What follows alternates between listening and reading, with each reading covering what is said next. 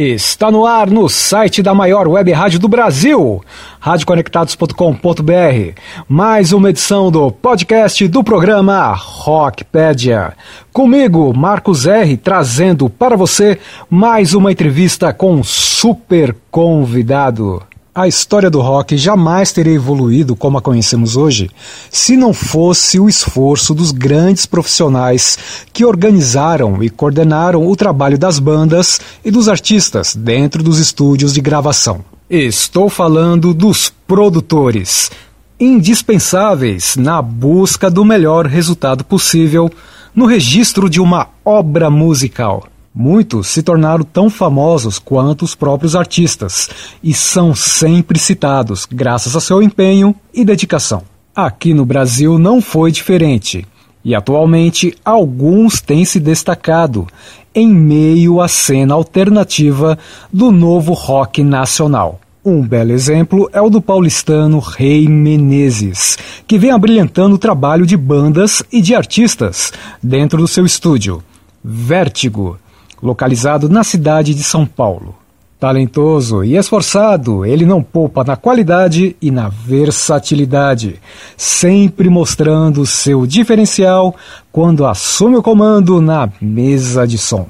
Na entrevista cedida ao podcast do programa Rockpedia, que você confere a seguir, Rei Menezes fala sobre o início e evolução da sua carreira, a rotina dentro dos estúdios e o trabalho com bandas e artistas como o talentoso Van Ois.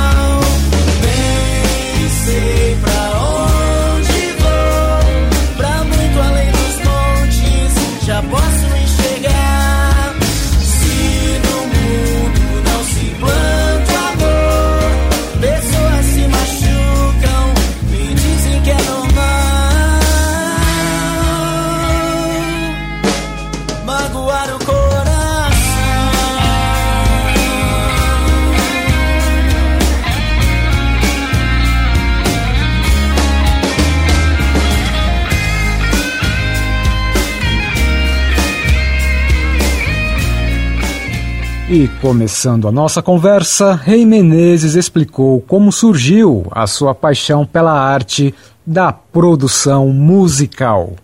Cara, posso dizer que surgiu quando peguei meu primeiro vinil e li a ficha técnica, e aí surgiu a surgiu aquela curiosidade em descobrir o que eram o que eram os arranjadores, técnicos, assistentes de produção, produtores todos aqueles termos que ficavam na ficha técnica dos vinis, né? Aí depois com vieram as revistas, né, de, de música dos anos 80 e 90, como a Dynamite, Rock Brigade, é, Showbiz, os, do, os documentários e making-offs, né, dos grandes álbuns que passavam na MTV e que a gente também encontrava no, nos sebos e em bancas de revistas tudo isso aí é, é, ajudou, né? E meio que me influenciou na, na nesse ponto de, de me tornar produtor. Ele falou quais foram os grandes produtores da história do rock e do pop que o influenciaram e por quê. Marcos, o primeiro nome da produção que me influenciou e influencia né, até hoje é, foi o Michael Sullivan. Mas nomes como Desmond Child, Multiland, Martin Birch e o Quincy Jones são fortes influências para mim, nos quais busco inspiração. Além de nomes como Liminha, o Paul Anhaya e a Dair Offenbach.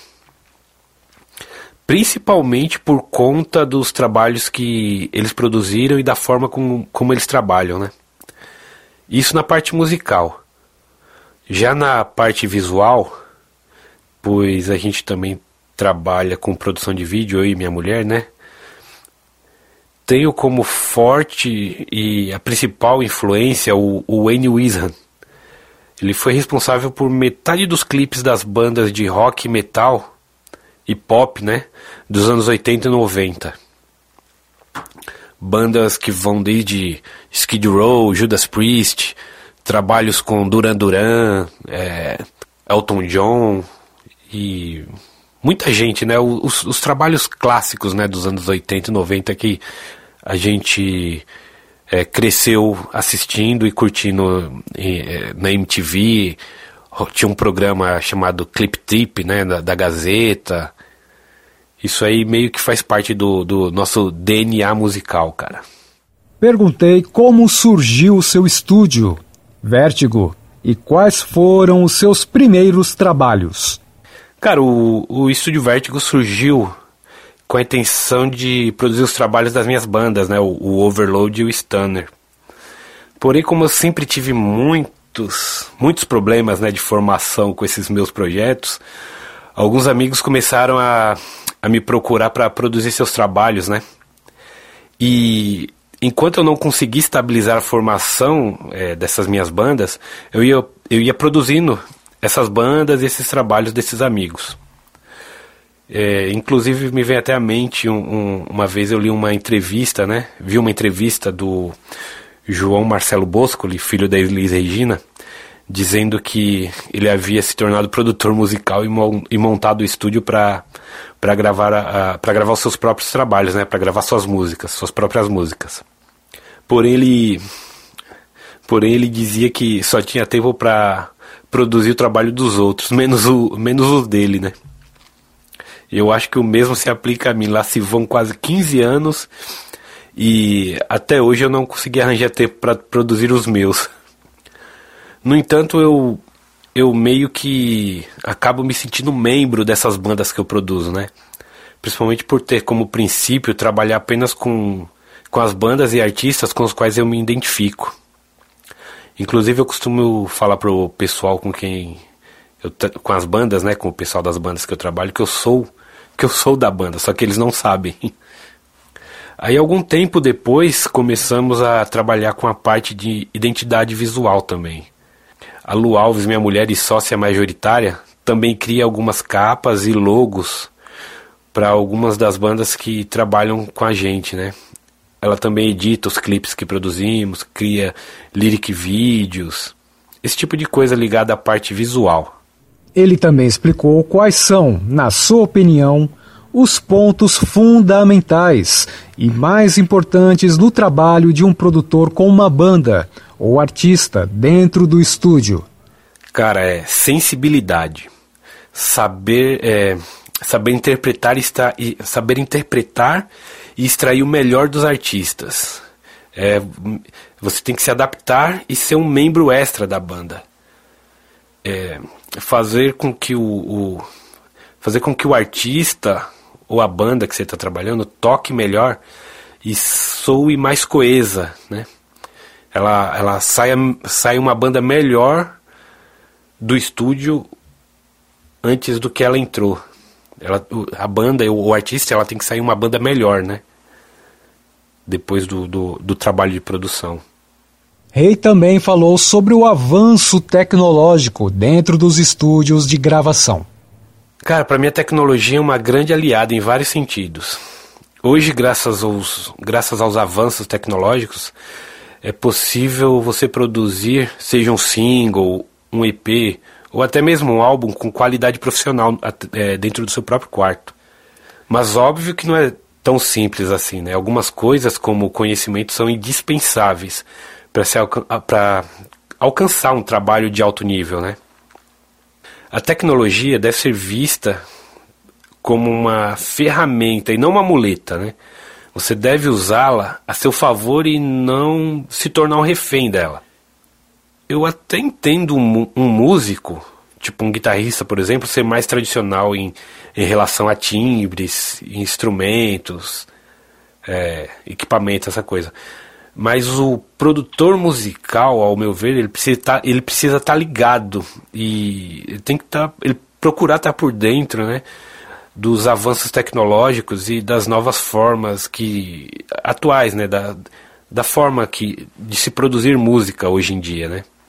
E graças a, aos, a, aos aplicativos e outros softwares, né, a fase de pré-produção fica muito bem resolvida, facilitando todo o, tra todo o trabalho. Né? E o compartilhamento à distância do, do da pré-produção, isso faz ganhar muito tempo na hora da gravação. Claro que a espontaneidade, né, e os insights que surgem no, no, no estúdio durante a, o processo de produção fazem parte. Mas toda essa facilidade da tecnologia, né, faz a gente economizar tempo e não ficar rodando lâmpada, né, permitindo a gente focar mais nas ideias certas.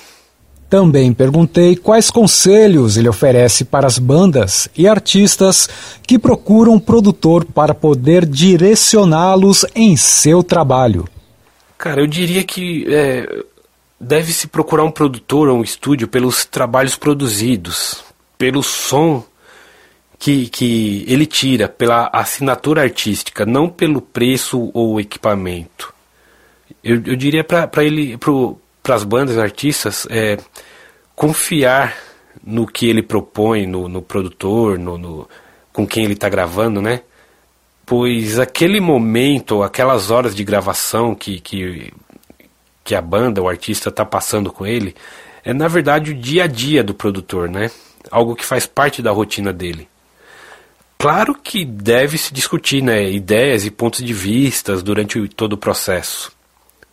Mas o, é, o, o, o, artista, a banda, né, tem que ter em mente que procurou um produtor é porque gostou dos trabalhos dele, do que ouviu, né? E sendo assim, tem que, tem que confiar no, no, no julgamento do, do produtor.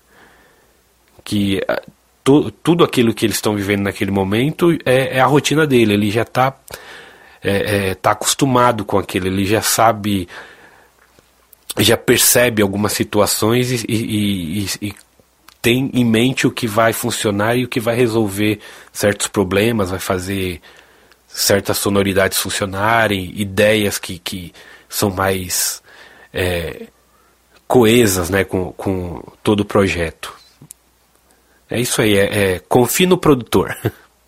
Rei Menezes fala sobre o seu sincero desejo em relação às bandas que já produziu.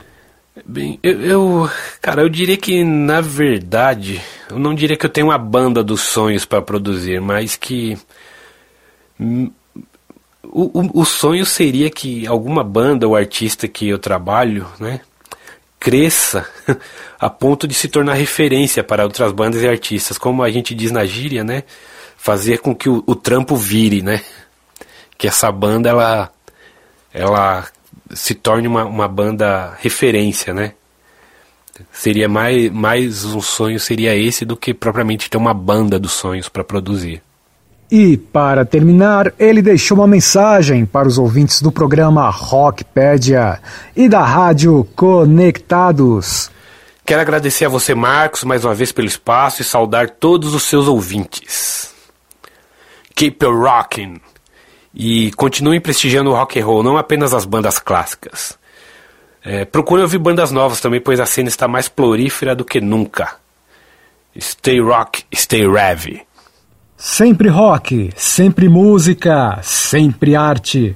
O nosso agradecimento e Parabéns a Rei Menezes, que com toda a sua garra e dedicação vem contribuindo de modo formidável para a cena atual do rock no Brasil. Eu sou o Marcos R. e esta foi mais uma edição do podcast do programa Rockpedia, no site da maior web rádio do Brasil, radioconectados.com.br.